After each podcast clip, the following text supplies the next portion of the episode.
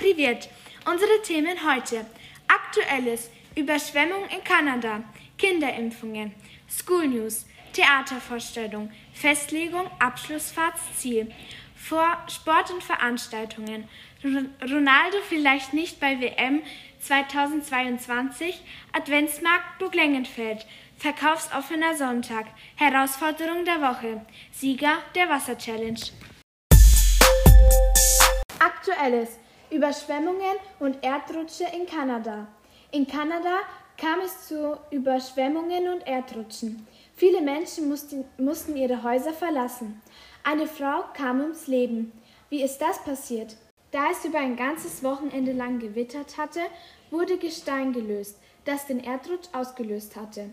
In der besonders stark betroffenen Kleinstadt Merit sank der Pegelstand zwar wieder.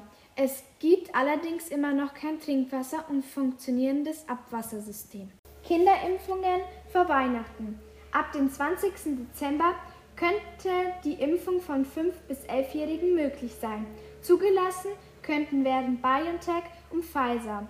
Über die Verteilung der ersten angekündigten Lieferungen von rund 2,4 Millionen Dosen wird noch beraten. School News Theatervorstellung. Die Theatervorstellung findet heute in der dritten und vierten Stunde für alle achten Klassen und für die 9MA und 9MB statt.